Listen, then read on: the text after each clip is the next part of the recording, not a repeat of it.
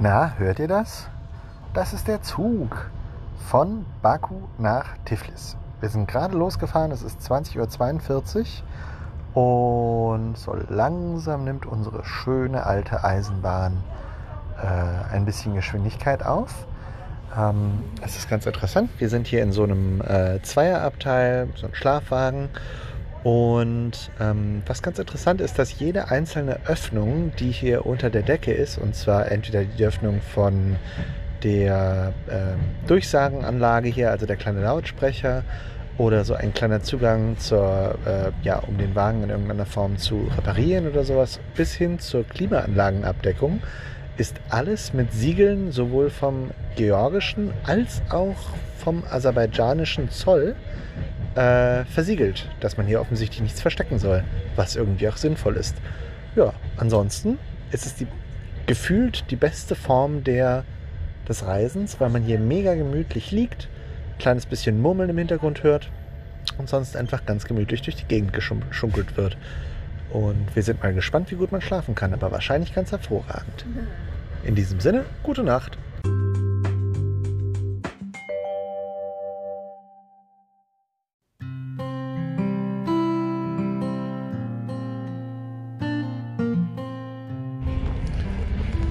Guten Morgen aus dem Zug nach Tiflis. Oh,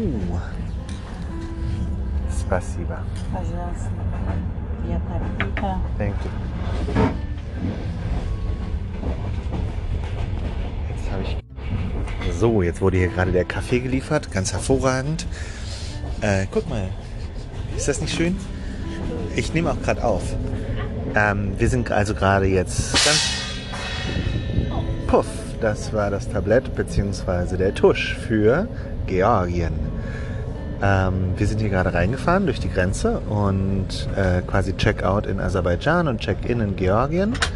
Und schwuppdiwupp ist die Landschaft auf einmal grün geworden, was natürlich schön ist. Ganz große äh, so Schilfrohre hier und äh, eine Landschaft, die ein kleines bisschen so, ja, wie so eine Marschlandschaft ist irgendwie. Man hat da gerade eben schon so ein bisschen Überschwemmungsgebiet gesehen. Und genau, mir ist eine Sache noch eingefallen von gestern, weil wir hier gerade auch Kaffee geliefert bekommen. Äh, was ich ganz spannend finde, ist, es gibt so eine Art umgedrehtes Preisgesetz irgendwie in äh, touristischen Gebieten. Und zwar, normalerweise kann man ja eigentlich von einem höheren Preis auf eine höhere Qualität schließen. Und in touristischen Gebieten kann es genau umgekehrt sein. Und zwar war mein Beispiel, dass wir in den letzten Tagen in Baku direkt vorne am Wasser ähm, für einen Cappuccino sieben Manat gezahlt haben, also ungefähr 3,50, was hier schon wirklich sehr viel ist für einen Kaffee. Und das Lustige war, das war einfach ein löslicher Kaffee, also sowas wie man halt im Supermarkt einfach aus so einem Tütchen irgendwie mit heißem Wasser zusammenbraut. Und ähm, später waren wir in einem richtig schönen Rooftop-Café und haben für einen richtig guten Cappuccino so mit aufgesprudelter Milch und so weiter und so fort. Ja, ich weiß nicht, wie man das nennt. Frothed. Mit aufgeschäumter Milch haben wir vier Manat gezahlt. Also, interessant, in Tourismusgebieten kann es tatsächlich sein, dass ein höherer Preis einfach bedeutet, dass man den Touristen so krass übers Ohr hauen kann, dass er noch nicht mal gute Qualität erwartet. Vielleicht hätten wir handeln müssen. Ja, aber irgendwie habe ich das Gefühl, dass ich nicht für meinen Kaffee handeln möchte. Aber vielleicht denken sie, Mensch, wir haben extra für euch den guten Sie haben halt einen tollen Nescafé Location gehabt, das muss man schon sagen. angebracht. Vielleicht, ja. Und ihr kommt ja aus Europa, ihr trinkt ja gerne Nescafé, da kommt ja auch der Nescafé her.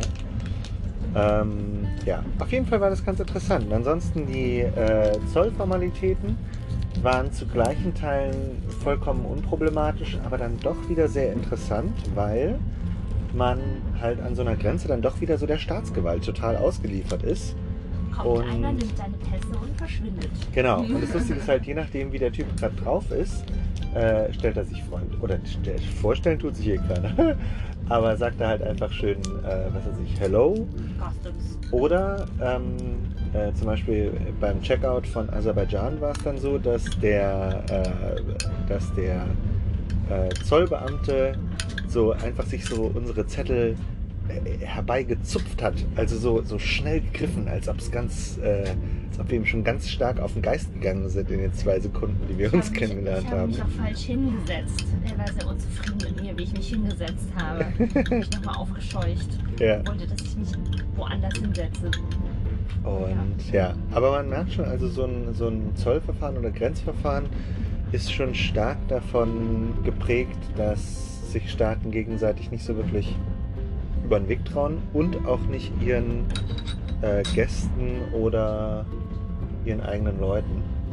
Muss halt alles seine Ordnung haben. Ist auch wieder wahr. Und ich bin ja grundsätzlich eigentlich auch ein großer Fan von korrekten äh, Zollabwicklungen, wobei ich, das vielleicht ein bisschen Overstatement ist. Aber es ist halt nicht verkehrt, wenn solche Sachen einfach richtig und gut und ordentlich laufen. Und naja, auf jeden Fall war es sehr spannend. Es hat insgesamt zwei Stunden gedauert. genau, eine Stunde Checkout in, in Aserbaidschan, eine Stunde Check-in in Georgien. Im Schnitt war Georgien ein kleines bisschen, fühlte sich ein kleines bisschen westlicher an. Also zum Beispiel die Grenzpolizei hatte so eine, so eine Sicherheitsweste an, so mit reflektierenden Streifen und so, Es sah relativ ähm, ja, modern aus. Wohingegen jetzt zum Beispiel die aserbaidschanische Klamotte grundsätzlich relativ sowjetisch noch anmutet. Also das war auch die, die, äh, die Grenzer kamen da auch mit so einem Flicktarn erstmal rein und die Zollbeamten kamen mit so einer recht sowjetisch anmutenden ähm, Uniform und die Georgier kamen wie so, ja, einer mit einer Polizeiweste eben und die anderen, Zollbomberjacke. genau, also so wie man es irgendwie auch in Europa Genau. Das ist ganz interessant. Also man merkt schon alleine durch diesen Grenzübergang, dass wir, glaube ich, mit dem Schritt nach Georgien schon Europa ein kleines bisschen näher gekommen sind. Und wenn man jetzt so aus dem Fenster guckt, eben so nach vielleicht gefahrenen 10, 12, 15 Kilometern in Georgien, sehen wir erneut riesengroße Industrieanlagen, die allesamt mächtig äh, ich weiß nicht, ob sie Strom produzieren, auf jeden Fall lassen sie mächtig äh, was in die Atmosphäre ab. Das kann sein, dass es einfach nur Wasserdampf ist, kann aber, ja, also ehrlich gesagt, das sieht sehr nach Wasserdampf aus. Das kann schon ein Kraftwerk sein. Aber man merkt auch, dass, also auf den allerersten Blick, ein kleines bisschen weniger wohlstandsmäßig aussieht. Weißt du, was sein kann aber? Was denn? Ähm, Das ist übrigens die Bremse von unserem Zug. Ja, ich lese hier gerade, dass äh, es sein kann, weil ich mich jetzt gewundert habe, dass wir in, in laut Zeitplan in einer äh, halben Stunde schon. Ah, eine Stunde Verschiebung. Ich glaube, wir sind wieder eine Stunde zurück, weil wir, äh, Georgien keine Daylight Saving Time hat. Hm, okay. Aber ich kann mein, meine Uhr gerade fragen. Sie weiß ja, wo ich bin. Ja, Nun gut, so der erste Bericht. Und später berichten wir mehr. Adieu.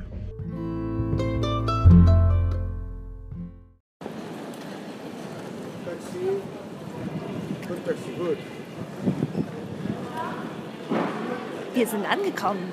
Hallo, Tbilisi.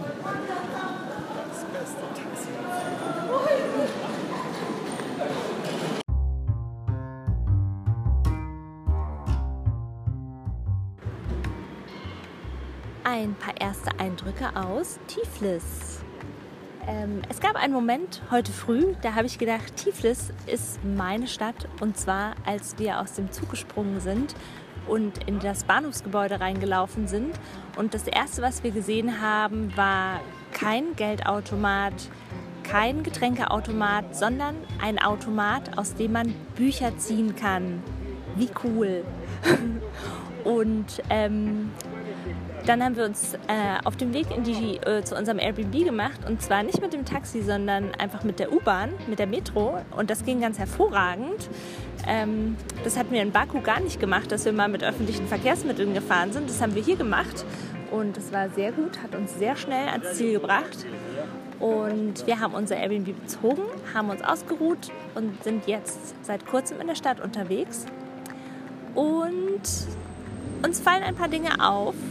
Und zwar, äh, das mit den Büchern hat sich äh, weiter durchgezogen. Man findet sehr, sehr, sehr, sehr, sehr, sehr viele Buchstände und Buchläden. Also das ist schon mal hervorragend. grundsätzlich auch viele Stände, die so Notenblätter verkaufen und ich habe das Gefühl, es ist sehr künstlerisch. Irgendwie wirkt das auf mich auf den ersten Blick. Ähm, es ist deutlich schmuddel, schmuddeliger und, ähm, und ein bisschen verfallener als Baku. Also man sieht hier schon viele Häuser, die so ein bisschen runtergekommen sind, viele Häuser, die so ein bisschen halb auseinanderfallen und auch äh, zum Beispiel auch den, auf den Straßen ist ein bisschen mehr, muss man ein bisschen mehr gucken, wo man hintritt, weil da schon ein paar Hunde waren. Hunde gibt es auch viele. An jeder Ecke liegt ein Hund mit einem Knopf im Ohr und wir sind uns nicht ganz sicher, ob er uns immer überholt und sich dann wieder hinlegt und schläft oder ob es einfach sehr, sehr viele schlafende Hunde mit Knopf im Ohr in Tiflis gibt. Genau. Was meinst du, Benny? Meinst du was? Die Hunde sahen sich nämlich alle sehr ähnlich. Die waren nämlich alle blonde Hunde und sie haben alle genau die gleiche Größe gehabt und genau den gleichen Gesichtsausdruck beim Schlaf. Also es kann natürlich sein, dass einfach ein Hunde-Elternpärchen einfach sehr produktiv war, so ungefähr vor ein bis zwei Jahren. Aber nun gut, so viel zu den Hunden. Ähm, eine kleine Rätselepisode heute, weil uns nämlich gerade eben fast das Insekt des Jahres 2017 auf den Kopf gefallen ist. Und ich muss gestehen, ich habe dieses Insekt noch nie in Real Life gesehen, aber Entsprechend hoch war der Quiekser, den du losgelassen hast. Richtig. Aber ich glaube, es kam schon mal in einem, ähm, in einem Animationsfilm vor. Da gab es zumindest so eine Rolle. Sonst ist es hier wirklich sehr, sehr sympathisch. Lustigerweise sind die Grenzen, zu denen hier Englisch gesprochen wird oder nicht, sehr scharf gezogen. Und zwar manche Leute sprechen kategorisch kein Englisch, sondern eher Russisch.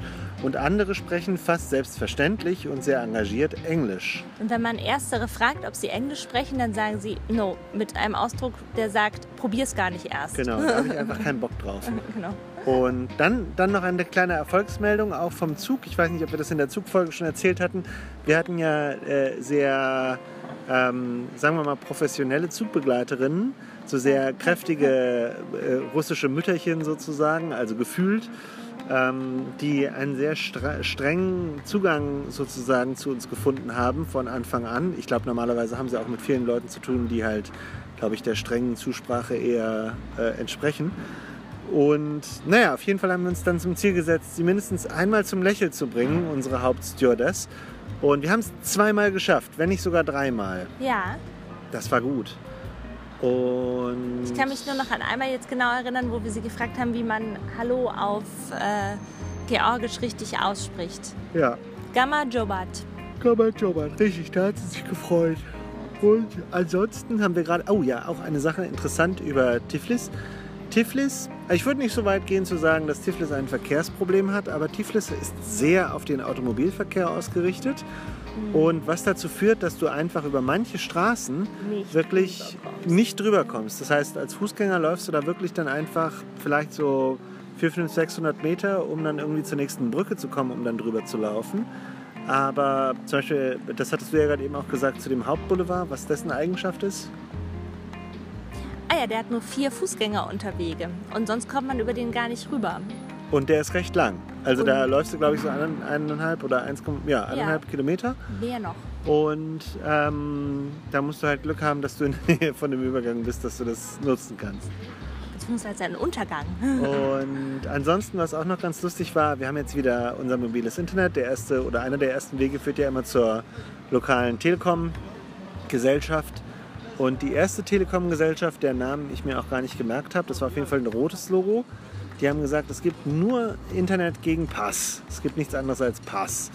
Und während man bei Aserbaidschan überhaupt keine Ausweisnotwendigkeit hatte, braucht es bei denen also einen Pass. Aber bei Geocell braucht man einfach nur einen ähm, Führerschein oder eine ID. Also von daher geht es auch mit dem Personalausweis, was natürlich klasse ist. Und genau, Internet kostet hier, was haben wir, 8 GB, 15 Lari und 15 Lari sind 5 Euro.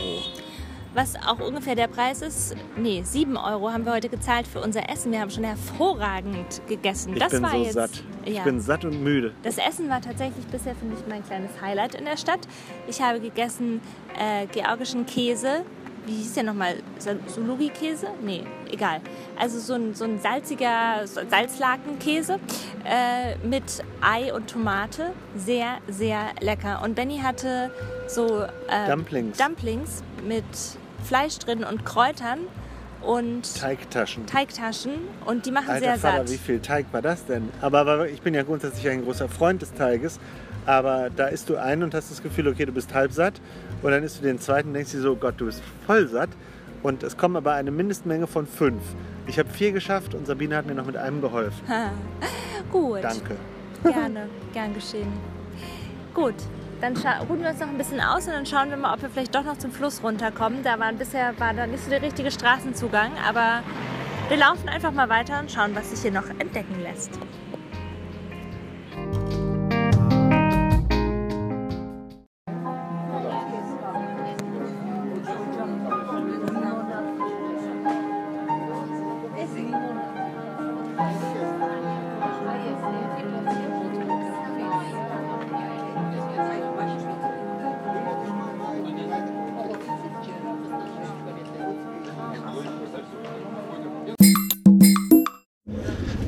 Am nächsten Morgen.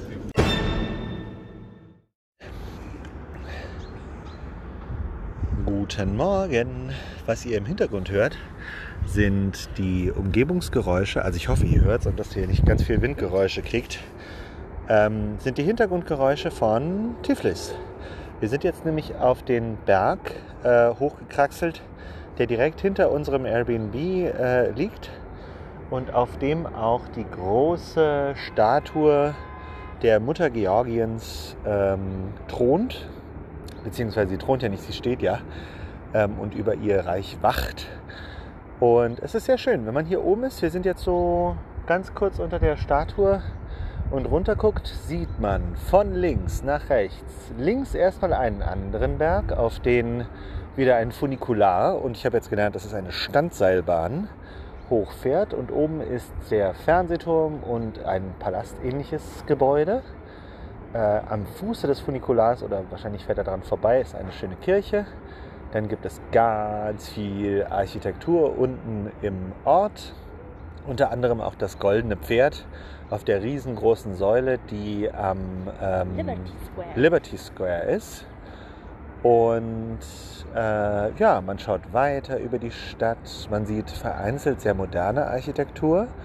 Deutlich weniger als in ähm, Baku. Aber man merkt so ein bisschen, dass, glaube ich, so ein bisschen freundliche, freundlicher Wettkampf ausgebrochen ist zwischen den Architekten und den Stadtbaumeistern.